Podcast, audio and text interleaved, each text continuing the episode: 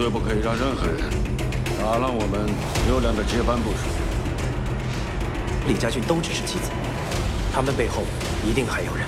他不只想对付刘杰辉这么简单。刘杰辉，一个是现任处长，不正当使用职权。现在的香港警队不再是你说了算。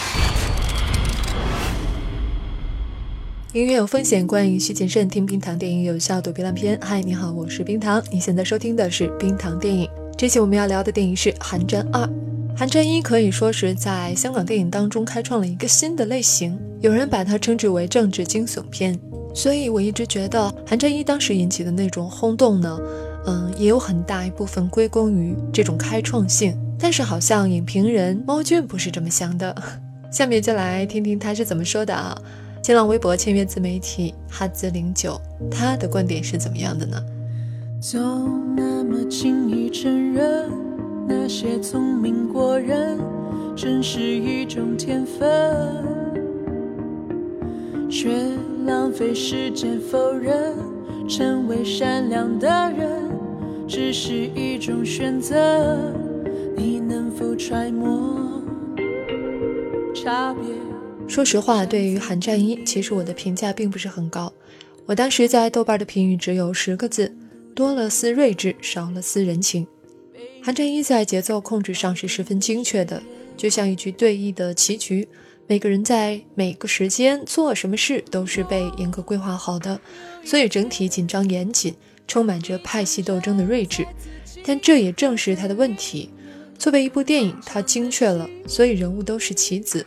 只是为了让棋局向前推进的棋子，他们没有性格，连脸谱化都没有，只是单纯为着情节服务，人物是没有外延的。而《寒战二》，我觉得最好的部分就在于每个人物都变成有血有肉的角色，而不是棋子。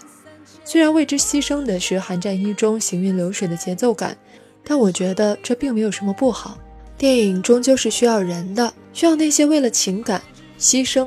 痛苦、纠结、遗憾的人们，在这一集，两位导演并没有打算过度纠结棋局的圆满，更多的琢磨于人物的刻画。这一次，他们无意中成功了，通过擦眼镜这样的小动作，就将一个父亲、一个警察的矛盾体现出来；通过告别一段，就将一个个甘于牺牲的雇佣兵形象表现了出来。一个能写出人物的导演，才是真正的好导演，作品才是真正的好作品。时间否认，成为善良的人，只是一种选择。你能否揣摩差别？擅自定义了。当然，这部电影还有着明确的香港主义。香港导演对于骨子里的香港的优越感，在《寒战》里体现的十分明确。这其中有对香港司法制度的肯定，也有对香港法律的肯定。但更为可怕的是，这部电影的野心绝不停留在此，这个你们应该懂的。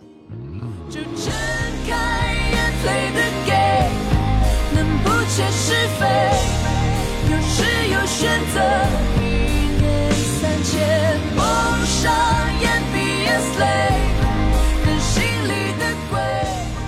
如果对《寒战二》进行情感分析，描绘的最浓重的是父爱。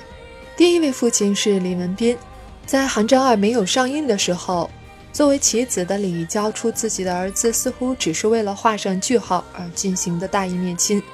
但看完这一部，就该明白，那是一个父亲为儿子想到的最正确的脱身之道。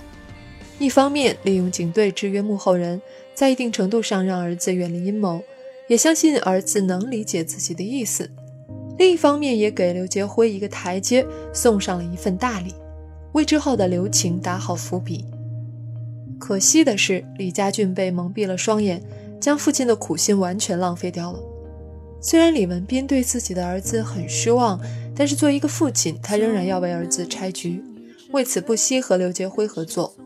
他决定先摸清对方底细，于是与刘杰辉相当于故意策划了李出逃的事件。他知道幕后的人将会找到自己。果不其然，看着一脸憧憬的家俊，作为父亲当然是很想打一巴掌，但并没有什么办法，只好进了新局。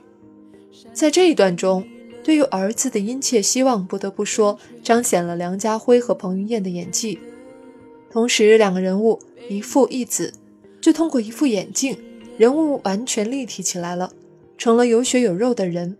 而在之后，李文斌意识到刘杰辉并不是个很好的合作伙伴，他并不能真正救自己的儿子，于是他正式倒戈向保安局。用坚强的心去凝视，去拥抱自己的弱点，就睁开眼 play the game，能不切是非，有时有选择。三千梦想也 be a slave。李文斌巧妙利用了司法会，进一步取得了谋划者的信任，并最终认清了所有的人。在那之后，保安局开始进行收网。所以在二次立法会之后，立法会这个层面的反派基本消失匿迹，因为特首和保安局在进行清理，而李文斌隐瞒了最为关键的几个人。在政治中，从没有绝对的信任，只有利用，所以要有保命的砝码。剩下要解决的就是儿子的问题。此时，李文斌已经察觉到家俊成为人质，所以他利用一个十分轴的大律师助手，采取曲线救国的方法。当时他认为助手有三种策略：报警、举报、追踪，却没想到助手恰恰选择了追踪这个下下策。他本打算将这作为送给大律师的人情，和大律师站在同一战线，在立法会寻求支持。可是他没想到，助手丧命，刘杰辉只遵守了部分承诺。愤怒的李文斌决定发起反击，一方面向前处长反击，一方面向刘杰辉开战。而正式开战之后的剧情变得小格局，节奏感变强，但因为格局变小，使得整体与前面大格局的矛盾格格不入。但毫无意外，李文斌大获全胜。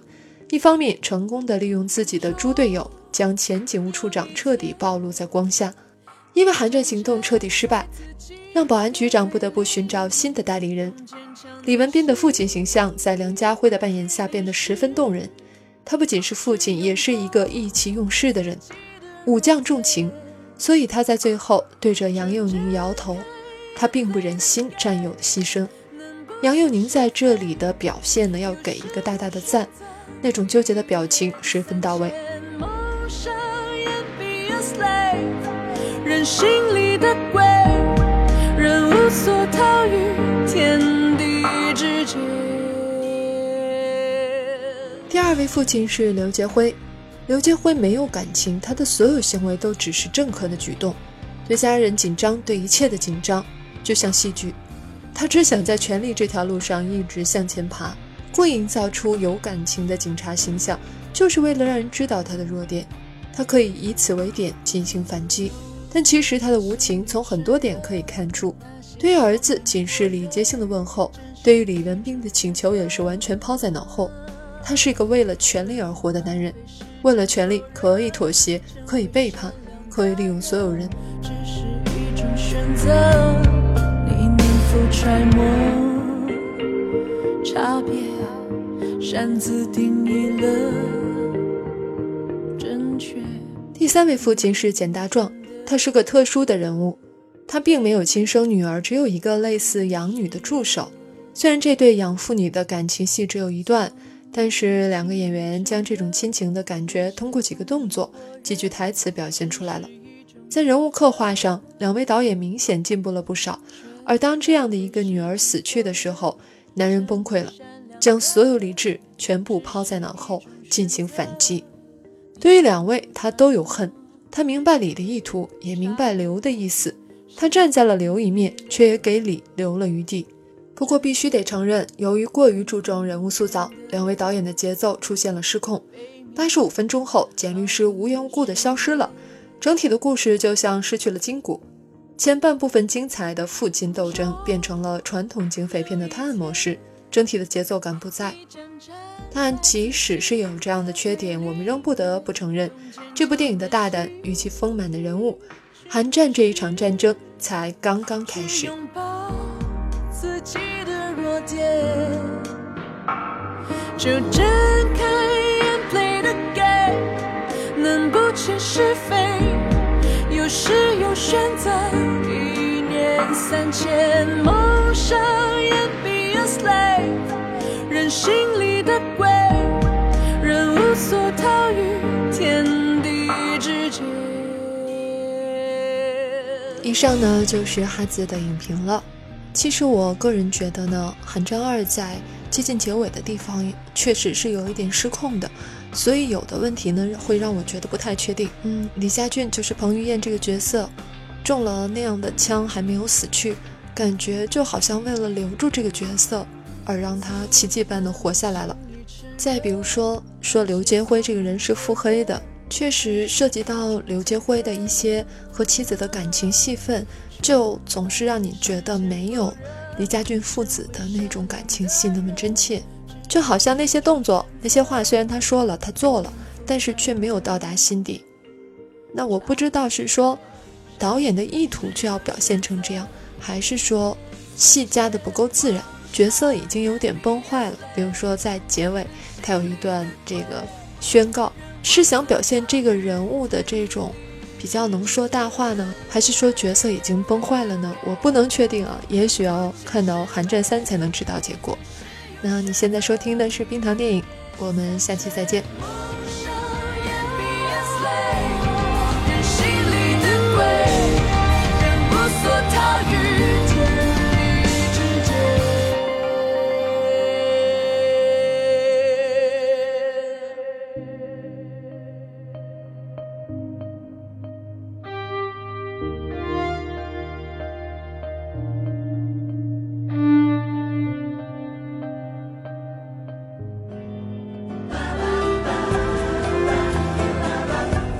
留言或投稿，请关注微博、微信公号“冰糖电影”。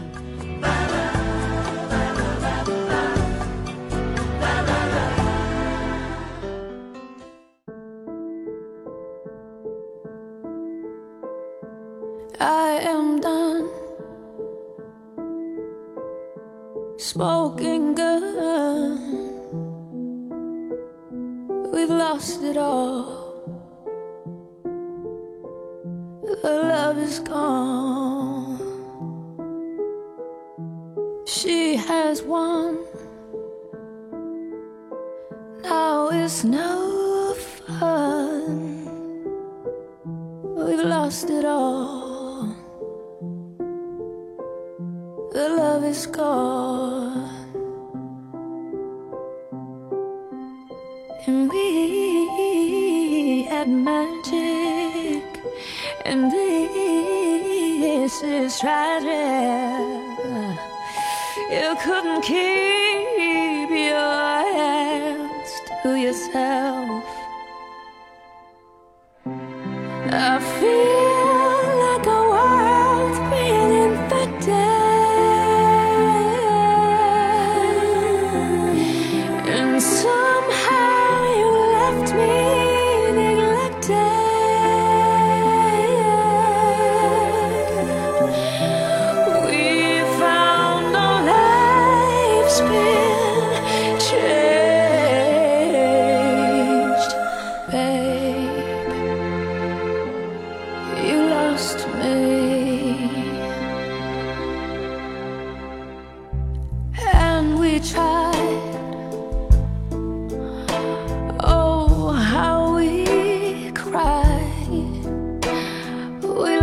ourselves.